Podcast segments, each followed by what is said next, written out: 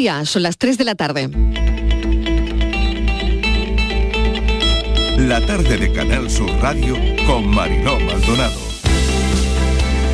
Tardes, ¿qué tal? Hemos sabido y hemos salido de un año muy caluroso desde que hay registros para vivir un invierno de temperaturas muy suaves aquí en Andalucía. Nada de frío intenso, pero fíjense, en Europa, donde a estas alturas debería hacer mucho frío, nada de eso. Europa está atravesando una ola de calor invernal. Ocho países europeos batieron el 1 de enero la temperatura más alta habitual en este mes. Por ejemplo, fíjense, República Checa, 19,6 grados, casi 20. Polonia, 19 grados. Holanda 16, Dinamarca con 12, Bielorrusia con 16,5. En fin, ya han oído, no estamos necesitando tanta calefacción como nos temíamos por la guerra de Ucrania, pero hoy se habla en todo el mundo de las sorprendentes temperaturas en toda Europa. Se va acercando una de las noches más mágicas del año. Muchos niños, carta en mano a esta hora, en algunas colas para entregar la carta a los emisarios que vienen de Oriente. Todo casi preparado para las cabalgatas en Andalucía, con mucha ilusión, día de preparativos y montajes.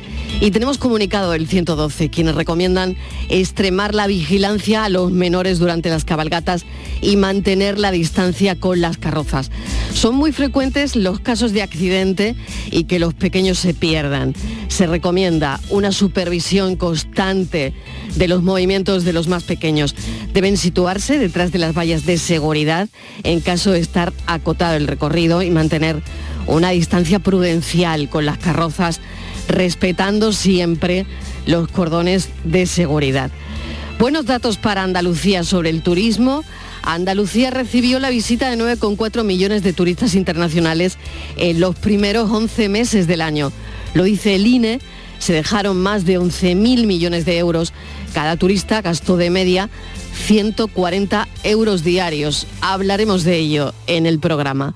Y en Granada, en La Peza, sigue la fiesta rave sin permiso desde el 30 de diciembre. Mil personas bailando desde hace cinco días y hasta después de Reyes, entre quejas y quejas de los vecinos. La Guardia Civil, eso sí, descarta el desalojo para evitar incidentes. Hemos sabido también que el consejero de la presidencia, Antonio Sanz, ha anunciado que a partir de este mes de enero va a retomar la ronda de diálogo con los grupos políticos para alcanzar acuerdos sobre cuestiones fundamentales para Andalucía. Un día en el que el Gobierno ha dicho que no al PP para cambiar el sistema de elección de los jueces. Isabel Rodríguez ministra portavoz del Gobierno. Tengo el recuerdo de mi juventud, de aquello de rebobinar eh, la cinta. Cuando se acaba el repertorio de las excusas, pues cogemos el bolivip, rebobinamos eh, las excusas y volvemos a empezar. Pero mm, el cumplimiento de la Constitución no se puede excusar y no se puede condicionar. Hay que cumplir la Constitución y eso es lo que reclama el Gobierno. Que los jueces elijan a los jueces es lo que dice Elías Bendodo. Que los jueces elijan a los jueces. Esto no solo lo dice el PP, ¿eh? esto lo dice Europa y parece que el gobierno de Sánchez va en dirección contraria. Polonia hace unos meses se tomó una decisión en, base a, los órganos judiciales y la Unión Europea ha sancionado a Polonia con un millón de euros al día. ¿eh? También hemos sabido que Bendodo será el director de campaña del PP para las elecciones autonómicas y municipales. Seguimos pendientes del informe del forense sobre Gueñán. La audiencia de Sevilla ya lo tiene, tiene el contenido del que no ha trascendido nada. Se le dará traslado a la Fiscalía Anticorrupción para que se pronuncie sobre si Griñán debe entrar o no en prisión. Después el tribunal emitirá su decisión. La decisión es si podrá o no recibir radioterapia en la cárcel para el cáncer de próstata que padece. Se intensifica la coordinación contra los posibles contagios que vengan de China, probablemente la exigencia de test negativos o de pauta completa de vacunación, como han hecho ya en algunos países como Italia y también en nuestro país, en España. También le van a ofrecer vacunas a China. España hará un control antes de que se suban al avión. Todo esto está provocando malestar en China y la reunión será a las cuatro y media. A las dos se ha abierto la capilla ardiente en Madrid del histórico líder de UGT que ha fallecido a los 95 años, una figura fundamental en la transición, Nicolás Redondo, clave en los derechos de los trabajadores. Convocó una huelga general histórica Felipe González en el 88 por una reforma laboral. Desde el año 76, la voz del sindicalismo en este país. Así lo recuerda Carmen Castilla. Mujer Andalucía muestra su más sincera gratitud por el trabajo y la lucha de Nicolás Redondo, que forma parte ya de la historia de la democracia española que no sería igual sin este líder ujetista, ejemplo a seguir como persona valiente, coherente y comprometido con la lucha obrera, los derechos sociales y la igualdad de oportunidades. Descanse en paz, compañero. Y hemos recogido también las palabras hace unos instantes de Cándido Méndez, quien le sustituyó en el cargo. Considerar como algo muy positivo el legado formidable que ha dejado Nicolás, porque Nicolás ha sido un adalid, un gran defensor de las libertades democráticas, ha sido siempre un defensor férreo de la Constitución española, sobre todo en su dimensión social, y yo creo que ha contribuido a elevar la dignidad del trabajo, el nivel de vida y las condiciones laborales de las trabajadoras y los trabajadores de España. En cuanto a las historias que más impacto generan en redes, sigue estando la de la joven sevillana Elena Huelva. Se ha ido para siempre pero no de las redes. Miles de mensajes de condolencia por Elena, enferma del sarcoma de Edwin. Eh, se lo diagnosticaron hace cuatro años y ella fue narrando su evolución y su tratamiento, como saben, con un lema, mis ganas ganan. Vimos cómo pasaba las navidades en casa con su familia, pero ayer conocimos la triste noticia que les dábamos en el programa sobre su fallecimiento. Vamos a escuchar un vídeo que Elena grabó hace unos días, que se ha viralizado, tal y como a ella le habría gustado. Así que si ella quería dar visibilidad a su enfermedad para que no se deje de investigar sobre el cáncer, hay que seguir difundiendo su mensaje. Que no hace falta ganar para saber que ya hemos ganado, porque al final en la vida se trata de vivir y de llevarte los recuerdos que tienes con las personas y, yo me llevo muchos, muchos recuerdos buenos con personas maravillosas y, y muchísimas cosas más. Hasta siempre, Elena. Bienvenidos a la tarde. La vida gira como una noria. Me pierdo por cada rincón. Me canto al cielo y no me importa la risa es mi nueva religión. La vida gira, gira cual remolino. Y aunque hay paradas antes de mi destino, mi rumbo es claro y el viento es firme. Y no me olvido de mis raíces. Solo hay que vivir,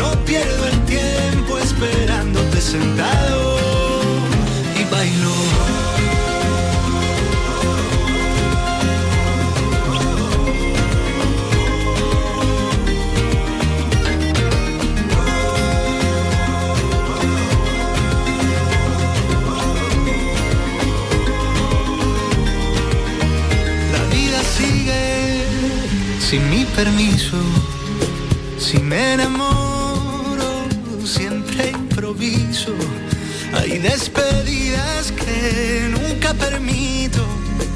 Del miedo a amar yo soy fugitivo. La vida sigue, sigue dando lecciones. Y así aprendí a quererme en ocasiones. Todo se mueve y nada es en vano mi corazón nunca estará en el calendario, solo hay que vivir,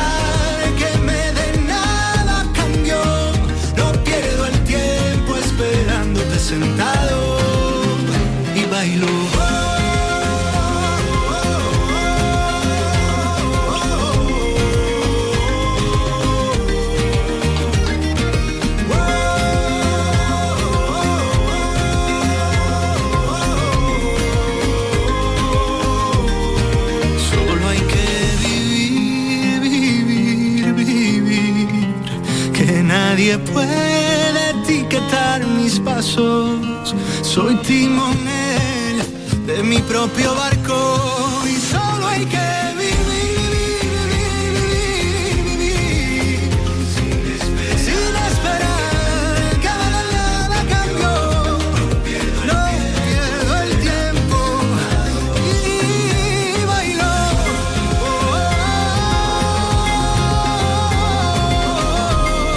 Historias como las de Elena de Huelva invitan a reflexionar, a pararse por un momento y escuchar tranquilamente, pues, por ejemplo, esta canción de Pablo Alborán que dice mucho, que tiene mucho contenido sobre cómo hay que vivir.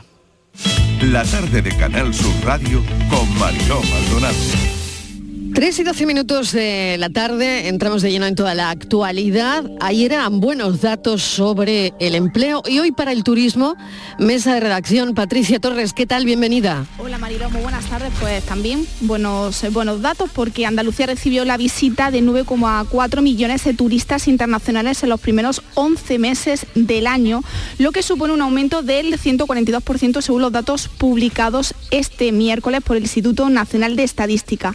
Solo en el mes de noviembre Andalucía recibió cerca de 600.000 turistas internacionales, un 22,1% más que en el mismo periodo del año pasado, con un gasto que llegó a los 752 millones de euros. El gasto realizado por los turistas internacionales que llegaron a nuestra tierra en noviembre ascendió a 752 millones de euros, mientras eh, que el gasto medio por persona se situó en 1.267 euros, un 13,4% más. España recibió un total de 67,4 millones de turistas en los 11 primeros meses del año, lo que supone eh, un incremento del 138,9%.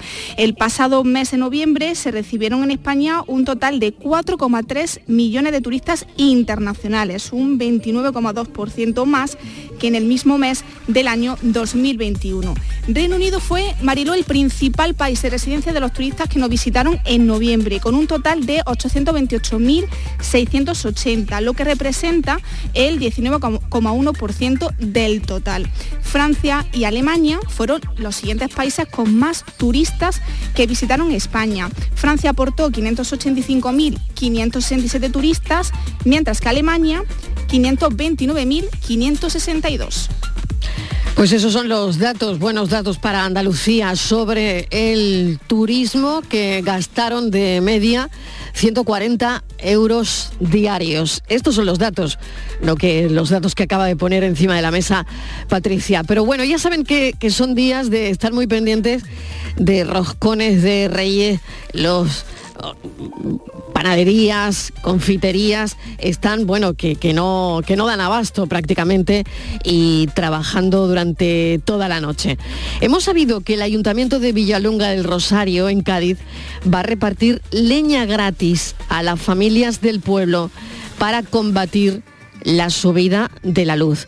¿Cómo es esto, Patricia? Bueno, pues el alcalde de Villaluenga del Rosario, Alfonso Moscoso, ha anunciado que el consistorio repartirá a las familias del pueblo leña gratis procedente del monte público de Lomas y Matagallardos. Una acción, Mariló, que se lleva a cabo desde hace varios años en esta localidad, pero que cobra pues, especial relevancia en el contexto actual de subida de precios de la luz. El ayuntamiento ha informado de que el plazo para la solicitud de estas ayudas en forma de leña para la calefacción estará abierto hasta el 16 de enero y que irá destinada a hogares del municipio, repartiéndose un máximo de 5.000 kilos de leña por unidad familiar, siendo eh, requisito in- in- imprescindible estar empadronado en el pueblo, Mariló. Vamos a hablar con su alcalde, Alfonso Moscoso. Bienvenido, alcalde, ¿qué tal? Buenas tardes, muchas gracias. Bueno, ¿su pueblo cómo ha aceptado esta iniciativa? Me imagino que, que bien, ¿no? Bueno, la verdad es que como bien habéis comentado, es un, una actividad que realiza la Corporación Municipal desde hace varios años. Es verdad que ahora eh, cobra más relevancia, puesto que no solamente el precio de la luz, del combustible y en el conjunto también de la propia leña que se vende en, el término municipal eh, para calentar los hogares en esta época gélida y sobre todo de frías temperaturas es muy importante, sobre todo teniendo en cuenta la capacidad de, de los distintas, de la situación económica de las distintas familias, el poder ahorrar en este sentido en calefacción. Y qué duda cabe, pues que desde la corporación municipal no hemos dudado que un año más, pues eh, la leña que sale de los montes públicos, pues redunde en beneficio del conjunto de la ciudadanía de la localidad de Villaluenga del Rosario. Dicen, señor Boscoso, que es usted el alcalde más veterano de la provincia de Cádiz. Claro, eh, la experiencia es un grado, ¿no? Bueno, la verdad es que ya llevo 24 años. Por eso le digo. E indudablemente, pues es verdad que tenemos que colaborar también con el conjunto de la familia, ¿no? Claro, sin duda. Bueno, y esto desde luego supone que eh, con las temperaturas que, tienen ahora, yo estaba hablando al principio que es un invierno de temperaturas suaves, pero claro, ahí em, la cosa cambia, ¿no? Porque ¿qué temperatura tienen ahora, alcalde? Pues mira, ahora mismo en Villaluenga del Rosario a esta hora, a las 3 casi ya y cuarto, hace 10 grados. Tenemos que tener en cuenta que es verdad que estamos disfrutando de unas temperaturas anómalas, porque no hace el frío de otras épocas, pero mm, no debemos de olvidar que de noche y de madrugada hace mucho frío. Las viviendas, indudablemente, pues tienen que estar acogedoras, con lo cual tenemos que calentarla y calefactarla de alguna forma. Bien con la luz, bien con las carreras de gasoil o bien con la leña que hemos hecho eh, de toda la vida en las chimeneas de, los hogares de, un municipio o de un pueblo como es Villalonga de Rosario. Claro, alcalde, cuando usted decide repartir eh, leña gratis a todo el pueblo, no sé si esto, mm, claro, tiene una operatividad fácil o, difícil. ¿Cómo, cómo, se lo, ¿Cómo van a entregar esa leña? ¿Cómo lo van a hacer?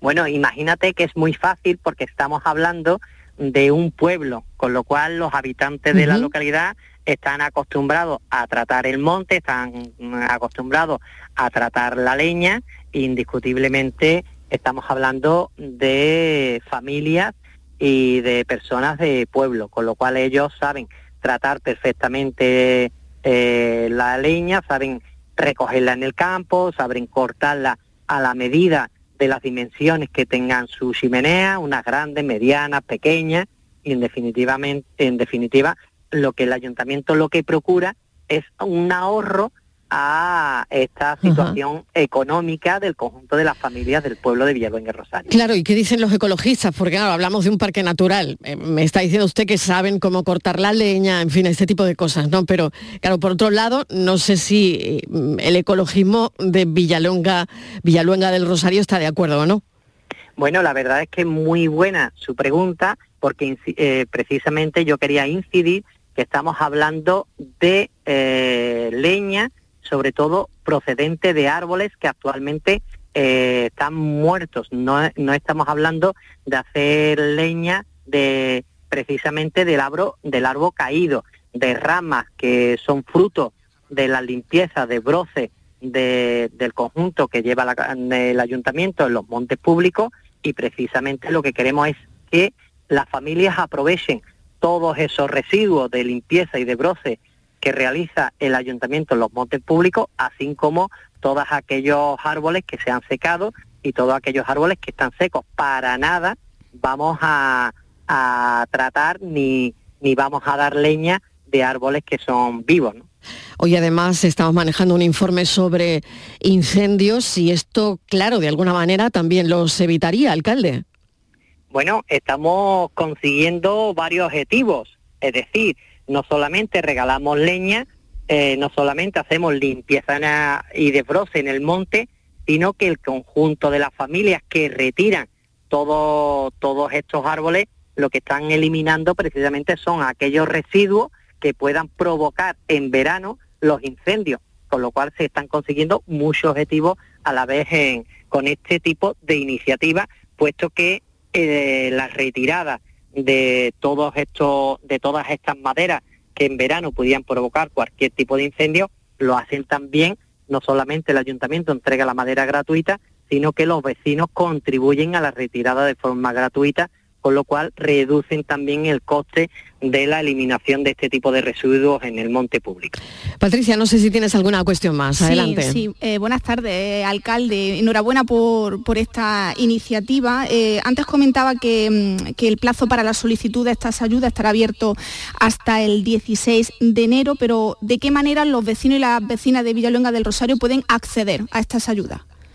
Pues mira, lo queremos hacer de dos formas muy fáciles, no solamente eh, solicitándolo de forma presencial en la oficina del ayuntamiento, sino también a través de la web del propio consistorio municipal para evitar el de desplazamientos innecesarios, para evitar colas innecesarias, también lo, realizamos a través de las distintas herramientas digitales que actualmente dispone eh, el ayuntamiento en relación con los vecinos y por tanto una vez que la, la persona, eh, una persona, debemos recordar, por familia se apuntan, después se procederá a un sorteo para que el conjunto o el mayor número de personas, en este caso de familias, pues puedan disfrutar de esta leña para la calefacción de su vivienda.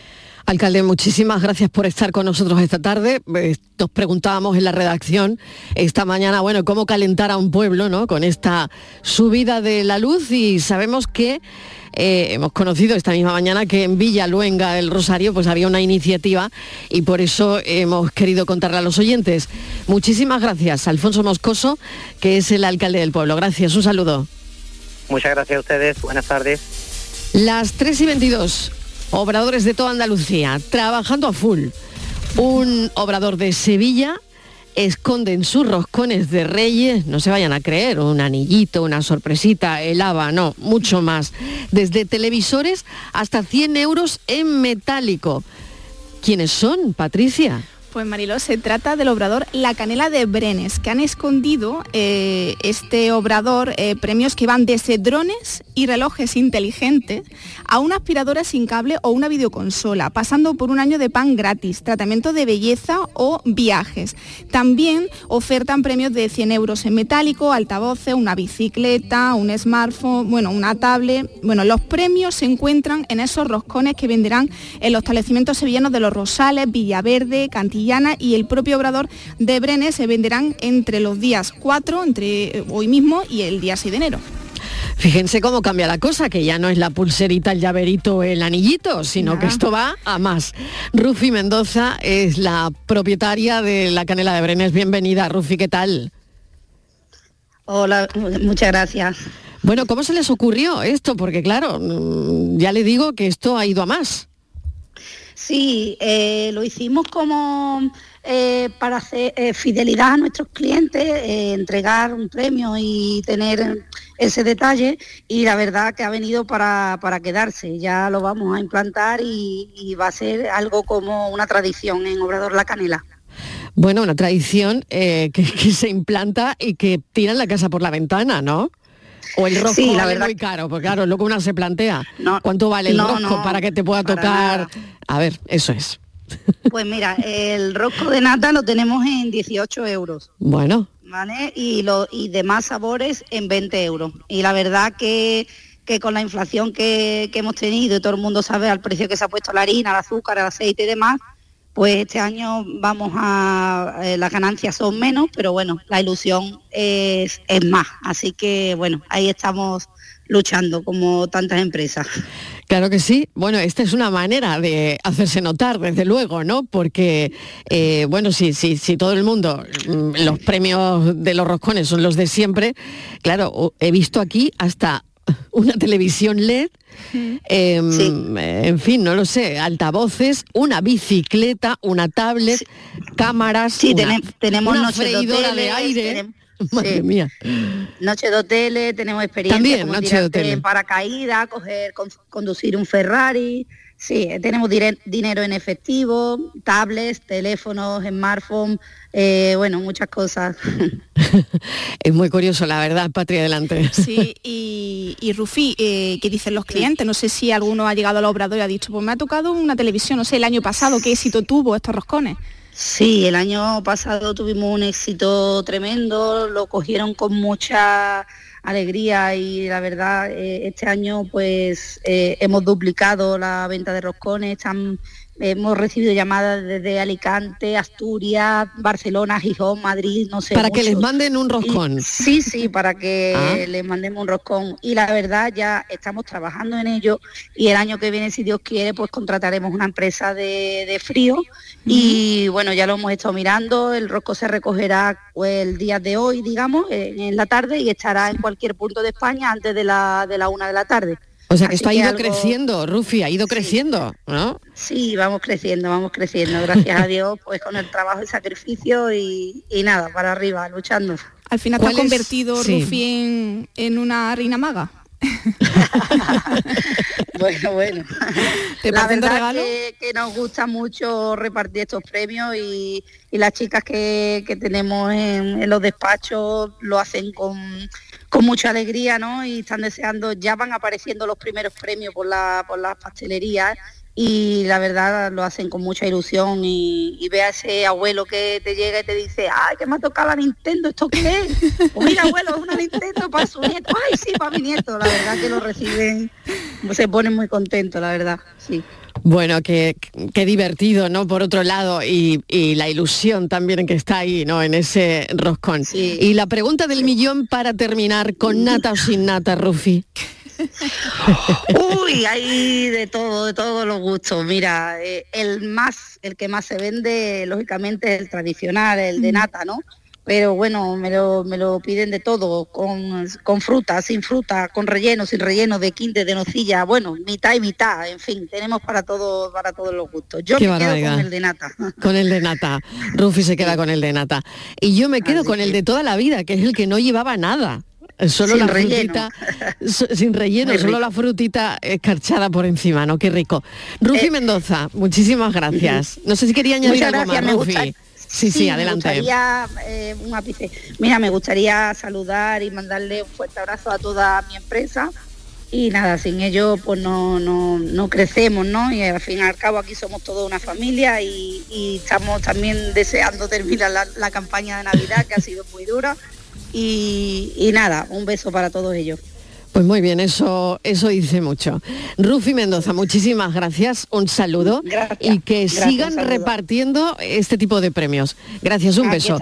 Casi las tres y media de la tarde. La tarde de Canal Sur Radio con Mariló Maldonado. También en nuestra app y en canalsur.es. Canal Sur Radio Sevilla, la radio de Andalucía. ¿Vas a salir en la cabalgata de Reyes? Ven a Juguetes Velando, empresa dedicada exclusivamente a la venta de caramelos, balones y juguetes para cabalgatas de Reyes Magos a precios inmejorables. Llámanos al 622 20 27 81 o ven a visitarnos a nuestra nave en Camas, Polígono Industrial Los Girasoles. Regala ilusión con Juguetes Velando. ¿Cómo han ido las fiestas? Seguramente has comido, bebido y reído mucho. Y quizás también has gastado más de la cuenta, ¿verdad? Ahora llega la cuesta de enero. Pero, ¿qué pasa si tu boca necesita cuidados? Pues no pasa nada. En The Implant te ayudamos. Este mes un 12% de descuento en tu tratamiento. Y sáltate la cuesta de enero. TheImplant.com, tu clínica de confianza. Si necesitas un electrodoméstico, ¿por qué pagar de más en grandes superficies? Ven y paga de menos en Tiendas El Golpecito. Tus primeras marcas al mejor precio y una selección de productos con pequeños daños estéticos con descuento adicional y tres años de garantía. Tiendas El Golpecito. Ahorra hasta el 50% en tus electrodomésticos. 954 100 193 y tiendaselgolpecito.es.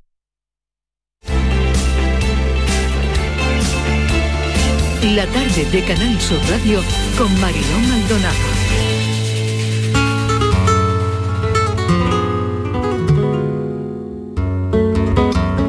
Otra de sus debilidades era Antonio Machado, hijo y nieto respectivamente de sus admirados Machado Álvarez y Machado y Núñez. Recuerdo que siempre nos decía que quería tener un poema suyo como obituario. Siguiendo a Machado, José Maceli defendía que gran parte de la literatura andaluza que no bebía del folclore caía en la pedantería, un pecado imperdonable. Como Machado, era un ejemplo de dignidad y vida buena. Pensaba que llevarme a Collioure a visitar su tumba debía ser parte de mi educación, un deseo que acabó frustrado. Tanto le gustaba imaginar el encuentro en Baeza entre Lorca y Antonio Machado que quiso hacer una obra de teatro recreando esta conversación. Imagínate lo que podrían haber hecho esos dos, Gabriel, me decía, en nuestros viajes en coche por Andalucía. Respecto a José Padilla, le gustaba decir solemnemente lo que luego la UNESCO declararía sobre él. Puede afirmarse sin riesgo de error que la música de José Padilla ha venido a integrarse en la propia trama y urdimbre de la cultura popular universal. Una de sus frustraciones fue que Padilla nunca le contestara las cartas que le mandaban y le recibiera en su casa madrileña, lo que quizás pudo deberse a las quejas que Maceli le mandaba sobre la utilización que el franquismo hacía de su figura. Converso con el hombre que siempre va conmigo, quien habla solo, espera hablar a Dios un día, soliloquio es plática con este buen amigo que me enseñó el secreto de la filantropía. Vida y obra de Gabriel Maceli Campalans es una obra de ficción de Javier Padilla Moreno Torres. Javier, bienvenido, gracias por acompañarnos. Muchas gracias. Esta tarde. Graduado en Derecho y Administración de Empresas por la Universidad Autónoma de Madrid, máster en Filosofía y Políticas Públicas de la London School of Economics. Eh, te especializas en cuestiones relacionadas con la teoría de la democracia representativa, el comportamiento electoral y la democracia digital en el contexto de la Unión Europea. Fíjate con todo lo que las cosas que ocurren ahora, que, que acertado es tenerte en el programa, Javier. Bueno, a ver, a ver qué tal. Sobre todo porque, bueno, no sé si, si la obra de Gabriel Maceli Campalans ayuda a entender, eh, a entender cosas. Bueno, yo, yo lo que espero que ayude a entender un poco es la transición en- a la democracia, sobre todo en Andalucía. Aunque bueno, no es un libro tanto como para entender cosas así históricas importantes, sino para sobre todo una, generación de Sevilla y, y- y sus vidas. Mm. ¿Cómo es? ¿Cómo diseccionas eh, la vida y obra de Gabriel Maceli? Y también me gustaría saber si existió o no existió o, o solamente está eh, de tu imaginación a la obra. Bueno, yo no puedo responder a, a la pregunta sobre si Gabriel existió o no. Yo, yo creo que sí, hay gente que, que dice que no. Eh, yo desde luego me, me, me entrevisté a mucha gente para saber sobre Gabriel, hice una, una, una 100 entrevistas con personas de, sobre todo de Sevilla, de la época. La mayoría no, no recordaban a Gabriel, o sea que en ese sentido es verdad que es posible que fuera un personaje de ficción, pero yo, yo no estoy seguro del todo. Quizá, quizá nunca existió, pero bueno, hasta cierto punto con el, con el libro se reivindica a, a esas personas que a veces han sido olvidadas injustamente. ¿Quién es exactamente? ¿Qué representa en la transición andaluza? Gabriel es un poco el espíritu de una época. Él fue muchas cosas, pero ninguna le fue del todo bien. Fue, acabó siendo un burócrata, un funcionario en Bruselas, pero antes pasó por el PSOE andaluz y en sus inicios fue un músico que, no, que fracasó completamente, que, aunque conoció todo el ambiente de la psicodelia y del rock andaluz, y luego pues acabó intentando ser el cronista de la generación de contracultura andaluza, pero también fracasó en el intento. Así que Gabriel fue muchas cosas, pero a la vez ninguna. El hombre que estuvo allí, estuvo en todo, pero a la vez en ningún sitio. Exactamente. Es curioso, la verdad, todo esto, ¿no? Em, la evolución de muchos hippies, por ejemplo, de los años 70, que acabarían en un partido político, eh, pasas, sobrevuelas todo eso, ¿no?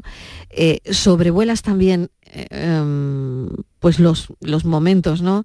De, de gente, músicos en, en gira, donde también planea el alcohol y la heroína.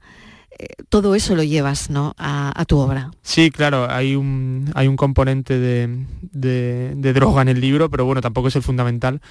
Eh, pero sobre todo el libro trata de hablar de una generación de personas que vivieron vidas muy interesantes que hoy en día en general permanecen olvidadas, a pesar de que es cierto de que mi libro coincide con, la aparición de otros dos libros eh, de Fran Gematute y de Luis Clemente que también tratan el tema, aunque desde una perspectiva diferente.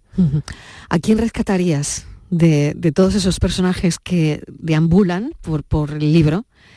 Eh, ¿A quién pondrías en, en, primeros, en un primer plano? Pues yo creo que a las personas que no, no aparecen en las crónicas, como por ejemplo Julio Rabadán, con el que he presentado el libro, eh, Remedios Melero, eh, un montón de los hippies de Sevilla, aunque bueno, quizá ellos no se autodenominarían así, pero de los bohemios o de las personas del rollo de Sevilla, Julio Matito, personas que quizá no, no se recuerdan tanto, creo que, serían las que yo pondría en un primer lugar. ¿Por qué has querido rescatarlas?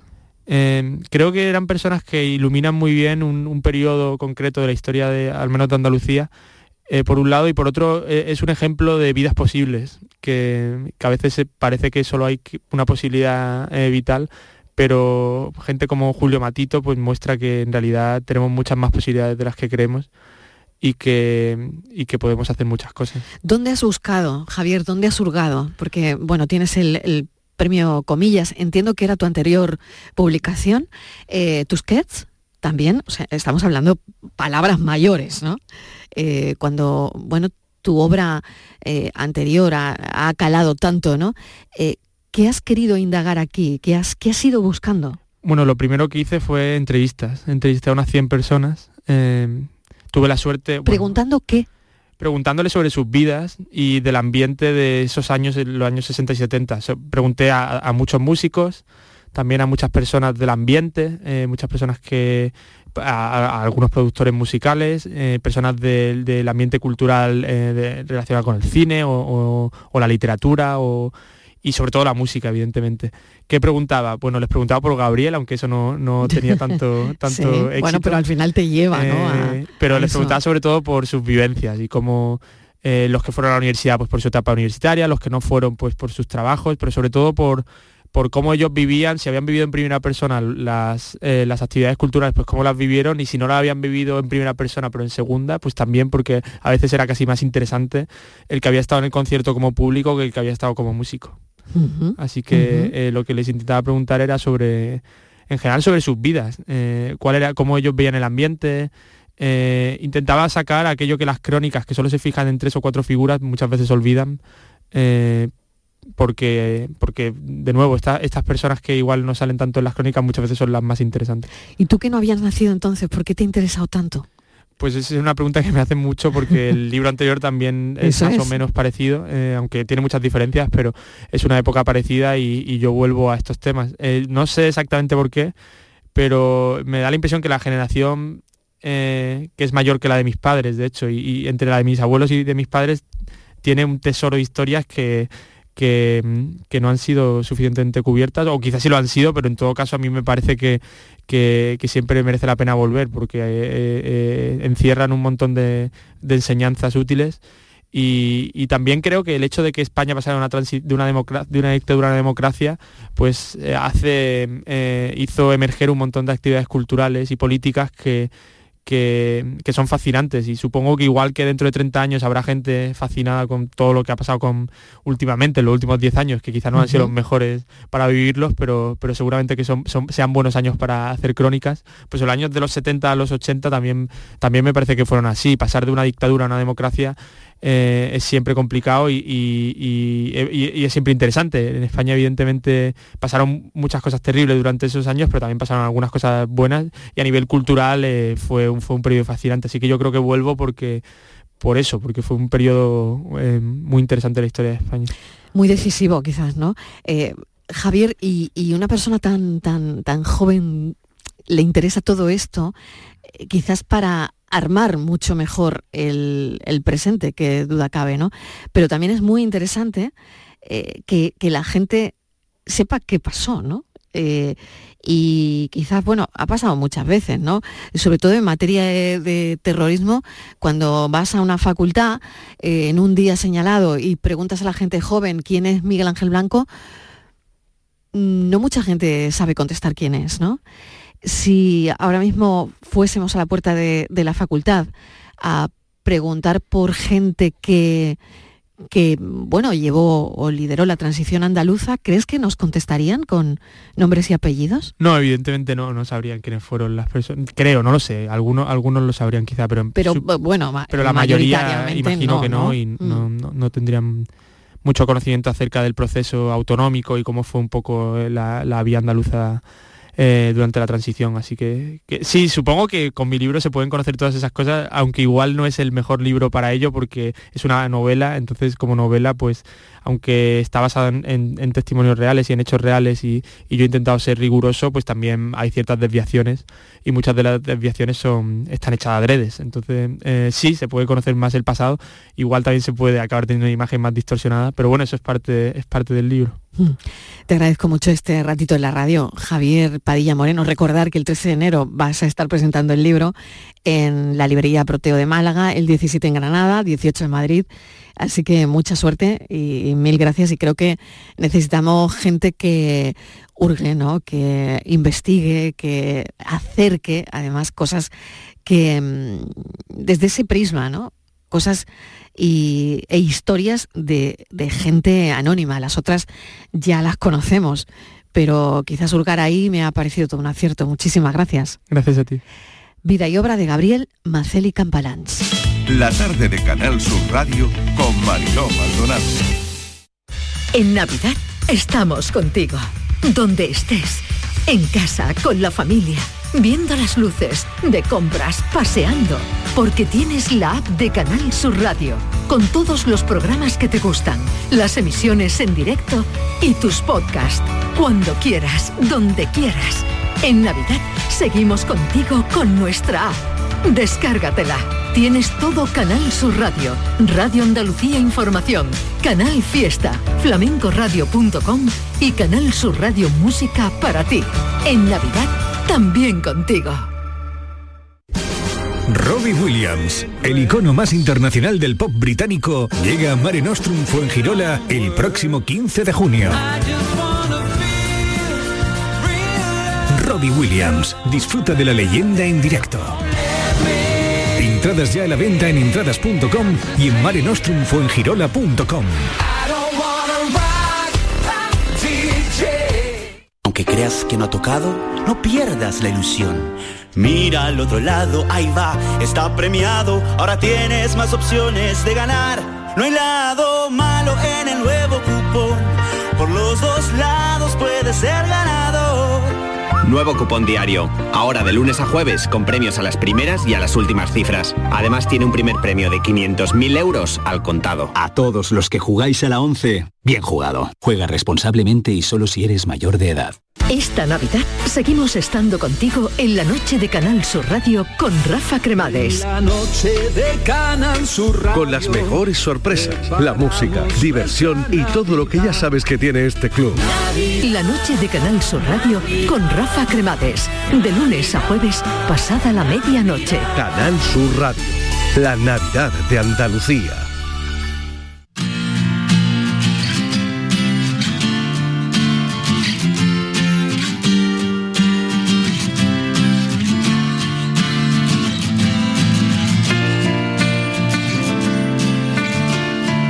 Casi, casi las cuatro menos cuarto de la tarde y enseguida va a llegar Andalucía Pregunta eh, con Rafael del Olmo, administrador de fincas, como saben, que no se ha ido de vacaciones, porque tenemos muchas consultas que tienen que ver, bueno, pues probablemente con las fiestas de estos días y con la buena convivencia. Vamos a recordar el teléfono 670 94 30 15, 670 940 200 670 94 30 15 para los mensajes de audio 670 940 200 por una buena convivencia Andalucía pregunta hoy con Rafa del Olmo. Rafa, ¿qué tal? Bienvenido, feliz año. Muy buenas tardes. Perdón que tenía problemas de cobertura. Ah, sin problema, nada, ya estás aquí, que es lo que importa. Ya ¿eh? estamos aquí. Muy Por bien. supuesto. Oye, ¿tú hasta cuándo dices feliz año? Yo soy poco navideño, ya lo he dicho muchas veces. Em, pero bueno, la, la situación obliga, así que yo digo feliz año durante todo el año. Durante todo el año. Yo por lo menos hasta febrero, Feliz hoy lo estaba pensando. Feliz día. Digo, yo creo que lo Feliz digo. todo. Sí, pero yo creo que lo digo hasta febrero. ¿Y tú, Patricia? Yo hasta el día 9, Marilo. hasta el 9. O sea, tú ya después de los reyes. Ya después de los reyes ya está, ya no Se hay acabó, más se Navidad. acabó. No, fuera, Bueno. fuera de broma, durante el mes de enero sí es frecuente felicitar el año nuevo. Claro, Claro. claro. encontrando a los amigos, los Sí. compañeros del trabajo, Hombre, de la corporación. Claro. Cuando entras en el ascensor, por ejemplo, ¿no? Que es lo que... Claro. Por ejemplo. ¿os ha pasado que este año habéis recibido muy pocos crismas en papel? A mí me ha pasado eso. Ninguno, yo ninguno. Yo Ninguno, dos, cero. nada más. Ni del banco, chico. Es curioso, ¿eh? Es curioso. Ya ni Lo he del comentado banco. con otras personas y me han dicho lo mismo. Han- se han eliminado los crismas en papel. Sí, sí, totalmente, totalmente. Yo recibía uno, lo contaba el otro día, de un vecino, precisamente inglés. Y sabes que ellos son muy dados. Sí, a- muy bueno, pues ceremoniosos. mira, este año tampoco. O sea que no. Se acabó Era el único daba, que recibía y este año tampoco. Bueno. Bueno. pues nada, venga, vamos con todos los asuntos que creo que tenemos una consulta para Rafa, vamos a darle paso. Muy bien. De las primeras del año, mira. Venga. Aquí en la barriada de Los Ángeles frente al Tardón y vivo en la calle Arcángel San Gabriel. No voy a dar número, pero hay detrás unos locales que le han hecho como apartamentos, son tres locales que le han hecho como un apartamento y durante la noche cuando voy a acostarme siento por todo el silencio de la noche, ¿eh? siento una como una impresora, así. Y yo mm, me llama la atención porque ya lleva un año así y por la noche se nota en, el silencio. Pero resulta de que yo pasé una vez por la debajo de, los de los portales, esto de la, lo que le he dicho, el local esto, y resulta de que salió un señor y le dije, digo, oiga, ¿usted tiene alguna impresora o una máquina de que hacen toda la noche en ruido? Lo hacen nada más que por la noche. ¿Ponéis alguna impresora? No, no, yo no. Y yo creo que ese señor tiene en la, en la calle Arcángel San Miguel, tiene un local de fotografía y, y yo pienso que haya puesto aquí algún algún aparato de eso, de, de una impresora o algo así como de copiadora o algo, porque es que es inmenso el ruido que se hace durante la noche. Y él me ha dicho que no, dice, no, no, pregúntele usted al otro local que hay al lado, y no sé, pero mm, ante la duda eh, quisiera saber a ver cómo me puedo dirigir o a ver cómo lo que puedo hacer, porque por la noche es cuando más se escucha y dura hasta por la mañana. Muy bien. Bueno. Bueno, a ver, a ver, Rafa. Eh, este tipo de problemas nos los han planteado en- durante todos estos años en muchas ocasiones. Desgraciadamente es un problema frecuente. Eh, el del ruido, el de las emisiones, el de la imposibilidad de descansar, eh, en fin, son problemas muy graves, son problemas gravísimos porque afectan a la habitabilidad del inmueble y afectan nuestro de- derecho al descanso y por lo tanto merecen un tratamiento pues muy, muy exquisito y muy riguroso. Eh, en primer lugar, el presidente de la comunidad a iniciativa de la afectada eh, puede dirigirse y debe dirigirse tras esa solicitud al quien parece ser, porque no queda claro en la llamada, a quien parece ser que está provocando la molestia que interrumpe el descanso de esta persona. Y debe advertirle que de- debe de cesar en esa, en, ese- en esa actividad que provoca ese ruido y esa molestia.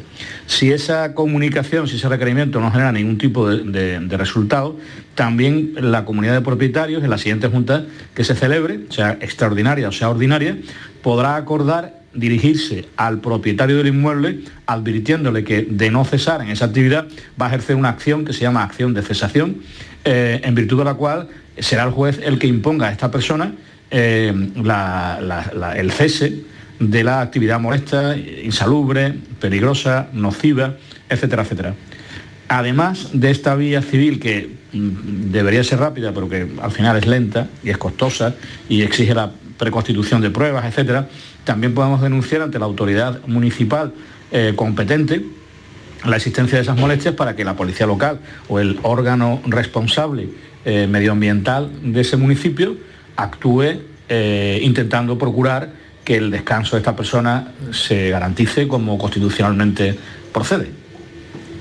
Muy bien, bueno, pues eh, este es el consejo para esta oyente que nos llamaba. Recordamos los teléfonos del programa. Doy para, eh, si quieren enviar un mensaje de audio, el WhatsApp 670 94 30 15, 670 940 200 y este es el teléfono por si quieren llamar. Estos son nuestros teléfonos 95 1039 105 y 95 1039 16. Y tenemos una consulta de Manuel de Sevilla, Patricia.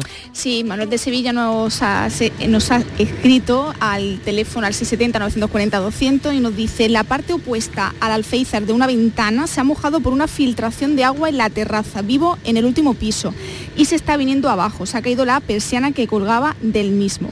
¿Debe la comunidad hacerse cargo de la reparación? ¿Lo cubriría el seguro de la misma? En el caso de que sea mi responsabilidad, ¿podría reclamar el arreglo a mi seguro? Bien. Tal y como nos cuenta el oyente, parece que, es un elemento común, es decir, está hablando de un alféizar, que es un elemento común, es un elemento que eh, está inserto en la fachada del inmueble y por lo tanto deberá ser la comunidad la que proceda a su reparación. El seguro privativo del piso seguro que va a rehusar esa responsabilidad porque el seguro privativo del piso lo que asegura son elementos privativos y no elementos comunitarios. Eh, en cuanto al seguro de la comunidad, pues si no ha habido un siniestro, la compañía de seguros no tiene ninguna responsabilidad. Esto es una labor de mantenimiento y de conservación y las compañías de seguros lo que hacen son asegurar riesgos, asegurar eh, las consecuencias de un siniestro, pero no la conservación del inmueble. Y por lo tanto, eh, yo creo que tal y como el oyente nos plantea el asunto, será la comunidad la que tenga que asumir la reparación de ese alféizar. Pues Muy bien. seguimos, Mariló, Sí, un segundito. ah, sí. Ángel de Málaga está el teléfono. Ángel, ¿qué tal? Bienvenido. Hola, buenas tardes y feliz año. Igualmente, feliz año. Adelante, Gracias. Ángel. Pues nada, era una consulta para, para el administrador. Muy bien. Eh, tenemos unos vecinos en un bloque de vivienda, son nueve plantas. Bueno, pues tenemos unos vecinos, en concreto son dos hermanos, que están diagnosticados de esquizofrenia, ¿vale? Eh, viven solos, eh, realmente no sabemos los demás vecinos en qué condiciones, pero no deben de ser muy buenas porque no parece que tengan la atención que deberían y por ende pues se ve que no toman la, medicación que deberían. Tienen un hermano, ¿vale? En una población de Málaga, con el que hablé en una ocasión a través del administrador. Y bueno, el hombre, a ver, eh, eh, todo es debido a, a los gritos, básicamente, que no tienen horario. Los gritos pueden ser a las 10 de la mañana, a las 5 de la mañana, a las 3 de la mañana. Y hablé con el hermano, eh, de buen rollo para entendernos, y el hermano, bueno, pues me dijo que como que tenían derecho a hacerlo porque llevaban más tiempo que yo viviendo allí, cosa que no es cierta, pero bueno, no es un motivo para, para poder hacer ruido o pegar voces a cualquier hora. En cualquier caso me dijo, mm, vino a decirme como que me aguantara, ¿vale? Yo no discutí con él, no, no quise entrar más al trapo, pero la situación cada vez digamos que es un poco peor, ¿vale? Eh, eh, evidentemente entiendo que la esquizofrenia no mejorará con el tiempo y máxime si no si no están tomando como suponemos, no lo sabemos, la medicación que deberían. Y queríamos saber qué pasos se pueden hacer a partir de aquí. Pues créame que es un asunto delicado, es un asunto eh, que yo también como profesional lo he sufrido, lo estoy sufriendo también y sé, sé de lo que me está hablando, sé de lo que me está hablando. Los recursos son muy escasos, los recursos son escasísimos. Eh, evidentemente los únicos que pueden incapacitar a esas personas son los familiares. No- yo creo que la comunidad de propietarios no tiene ni parte ni, ni arte para conseguir eso. Pero evidentemente sí que, aunque sea reiterar la contestación a la oyente anterior, sí que hay responsables eh, judiciales y responsables administrativos que deben tomar cartas en el asunto. Es decir, si allí no se puede vivir por mor de, de esos gritos, por mor de esas molestias que estas personas ocasionan, evidentemente alguna autoridad judicial o administrativa tiene que tomar parte. Eh, yo me veo la obligación de tener que decir lo mismo que el anterior oyente, es decir, denuncien ante las autoridades municipales esta situación.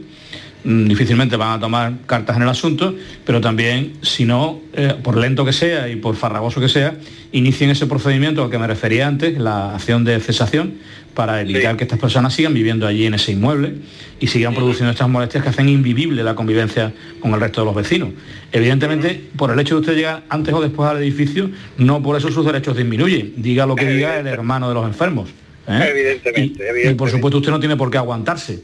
Lo que sí tengo que decirle, lamentablemente, es que posiblemente el programa vaya para largo y eh, esa sea la cuestión, ¿no? Que esto no es un problema que se vaya a resolver de hoy a mañana presentando un papelito en una comisaría de policía o una demanda en un juzgado. ¿eh? Entonces, paciencia, asesoramiento jurídico, póngalo en manos de un letrado, de un administrador de fincas colegiado que tenga experiencia en este tipo de temas y háganse de paciencia, desgraciadamente. Muchísima suerte, sí. Me imagino que vamos a poner los tiros. Pues nada, muchísimas gracias. Ángel, Siento suerte. no darle un consejo más eh, intenso o aleccionador, pero es lo que le puedo decir. Muy bien. Ángel, gracias. Un saludo. Tenemos un mensaje de audio. Vamos a escucharlo. Eh, a ver, atento, Rafa. Venga. Buenas tardes, amigo. Feliz año a todas y a todos. Feliz año. Quería hacer una consulta a don Rafael. Eh, mire, eh, yo le he mandado varios emails al presidente de la comunidad de, de mi edificio y este señor ni, ni me, ni me contesta, ni me acuse recibo, ni nada. Se lo he dicho a- al administrador de que por favor se lo traslade. Me dicen que sí, que se lo traslada al presidente. Y este señor en la última reunión, pues se lo dejé caer. Digo, mire, que le he mandado varios, varios emails con distintos asuntos. Y este señor me contesta de que él no tiene tiempo de leer los emails. De que él no, en plan chulesco, me ha dicho que él no tiene ordenador, que él no tiene tiempo, que, que para cualquier cosa que se lo diga yo al vocal del bloque. Y yo le he contestado de que yo no tengo por qué decirle una cuestión mía personal de mi, de mi vivienda o de la comunidad a un vocal que entiendo que no tiene competencia para tratar una cosa que es de la comunidad, que el que representa legalmente a la comunidad es el presidente. A eso don Rafael me lo podía aclarar, por favor. Gracias, saludos. Venga, pues lo vamos Mire. a intentar. Cuatro minutos, Rafa. Vamos a intentar, venga, rapidísimamente. El presidente, desde luego, no tiene ninguna obligación, más allá de la derivada de la cortesía y de la educación, de contestar ningún correo electrónico. Eso es obvio y está claro. Eh, eh, es verdad que el presidente es quien representa a la comunidad y puede ser que se dé la circunstancia de que por no contestar un correo de eso incurra en una responsabilidad. La cara y la cruz del mismo problema.